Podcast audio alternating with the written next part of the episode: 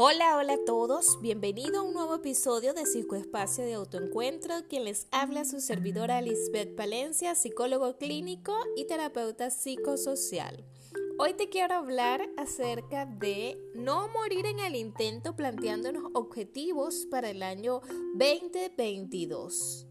Todos en algún momento nos hemos planteado objetivos al finalizar el año para continuar con un año nuevo, con una estructura, una base más clara de lo que queremos y no queremos. A lo largo del año suceden muchas cosas, para unos bueno, para otros no tan buenos, y se nos permite reflexionar sobre las grandes vivencias del año que está por terminar. Es chistoso, pero cierto, y lo he escuchado muchísimo y visto de personas que dentro de sus deseos y objetivos siempre está dejar algún hábito que no es tan bueno, pero mueren en el intento y a mitad de año se desvían de la propuesta inicial, por ejemplo, dejar de fumar, hacer ejercicios, aprender un idioma, viajar más y se preguntan en qué fallé, por qué no soy capaz de conseguir lo que yo mismo me he propuesto.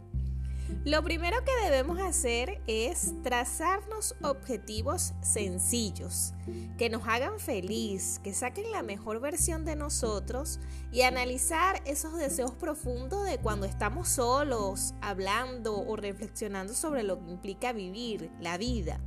Solo cuando internamente encuentras eso que deseas, vas a trabajar inalcanzablemente por lograrlo.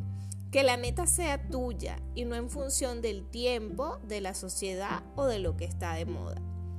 Los objetivos no se basan en la cantidad. A veces el individuo se hace una lista larga asumiendo los 365 días del año, sin embargo del apuro queda el cansancio.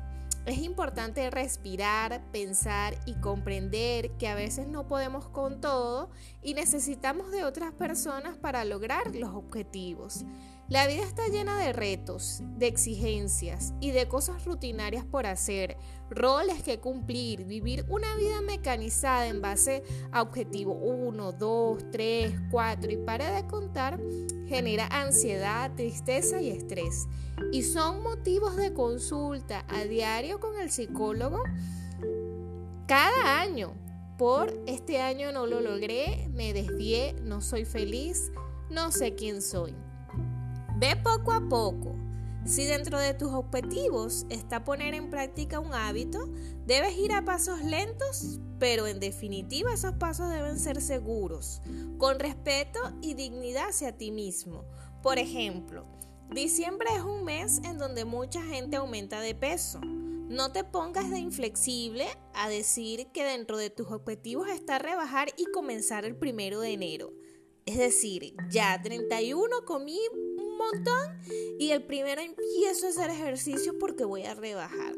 Porque a la larga eso te va a generar un desgaste. Ten objetivos personales y objetivos grupales si tienes hijos, si tienes una pareja. Prioriza en función al punto uno, que te hace feliz y ser mejor persona. Trázate objetivos a corto, mediano y largo plazo. La meta debe estar bajo tu control ser precisa y o preciso y bien organizado. El problema es que muchas veces nos ponemos metas que no dependen de nosotros, no las precisamos adecuadamente o queremos que esa meta se nos dé ya, de inmediato, de cualquier manera debe ser rápido. Que la meta sea en función de lo que te gusta. Tan solo imagina hacerte una meta y que no te guste esa meta, ese objetivo o por eso en lo cual estás trabajando. Un ejemplo es aprender un idioma, por ejemplo inglés como meta, pero resulta que a ti te gusta el francés. Lo más probable es que la meta se te haga fastidiosa y desistas a largo plazo por hacer lo que verdaderamente te da placer. Pongamos en práctica autorrefuerzos positivos. Premiarte por muy pequeño que sea ese objetivo logrado. El cerebro humano prefiere una pequeña recompensa inmediata que una gran recompensa por la que debe esperar a largo plazo. Y de ahí que sea tan difícil llevar a cabo muchos de nuestros propósitos. El que falles en un objetivo no quiere decir que es el fin del mundo. Planifica nuevamente. Mi invitación es que puedas crear objetivos que te hagan feliz, que los puedas materializar y sobre todo que esos objetivos te generen bienestar. Te invito a compartir conmigo de lunes a viernes con un episodio distinto.